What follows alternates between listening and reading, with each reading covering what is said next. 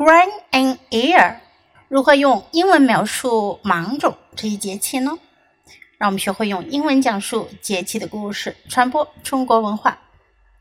The traditional Chinese calendar divides a year into 24 solar terms. 芒种, or more commonly pronounced as 芒种, literally grain and ear in English, is the ninth solar term. It begins when the sun reaches the celestial longitude of 75 degrees and ends when it reaches the longitude of 90 degrees. It more often refers in particular to the day when the sun is exactly at the celestial longitude of 75 degrees, which in the Gregorian calendar is usually around June the 5th. This year, it falls on June the 6th.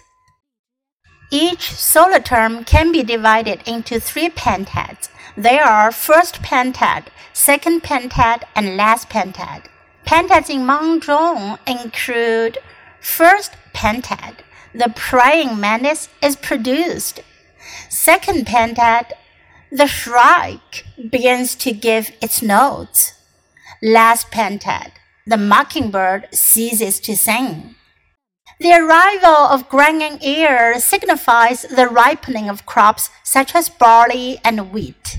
It is also a busy period for farmers.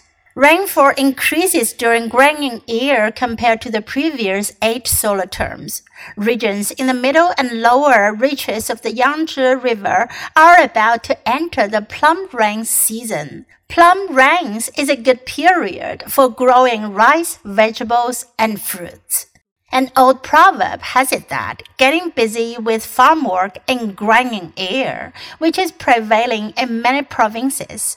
Grain ear is especially critical for planting rice. There is a saying in Guizhou that goes, if you don't plant rice in grain ear, planting will be in vain. Anmiao, meaning seedling protection, is a traditional farming activity of southern Anhui province that has been practiced since the early Ming dynasty. Every year when grain in ear comes, they hold the sacrificial ceremony to pray for good harvest in the fall. People make different types of bread from wheat flour and color them with vegetable juice. The bread is used as a sacrificial offering to pray for a good harvest and people's safety.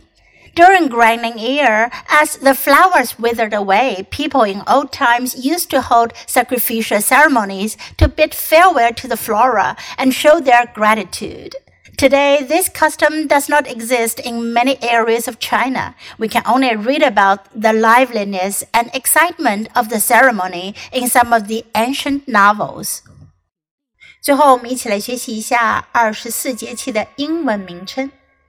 ：Start of Spring，立春；Start of Spring，Rain Water，雨水；Rain Water。awakening of insects. 惊蛰 awakening of insects. Vernal equinox. 春分 vernal equinox. Clear and bright. 清明，clear and bright。Grand rang. rain。Start of summer，立夏，Start of summer。Grain full，小满，Grain full。Grand and an and ear。Summer solstice。夏至，Summer solstice。Minor heat 小暑，Minor heat。Major heat 大暑。major heat. Start of autumn, 立秋, start of autumn. Limit of heat, 处暑, limit of heat. White dew, 白露, white dew. autumnal equinox. 秋分。Autumnal equinox. Cold dew 寒露。Cold dew. Frost descent 霜降。Frost descent. Start of winter 立冬。Start of winter. Minor snow 小雪。Minor snow Major snow, 大雪 major snow.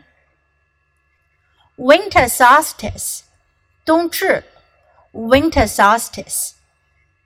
Minor cold, 小寒 minor cold. Major cold, 大寒 major cold. Now it's your time to open your mouth and practice. Have fun learning English. That's all for today. Until next time, goodbye.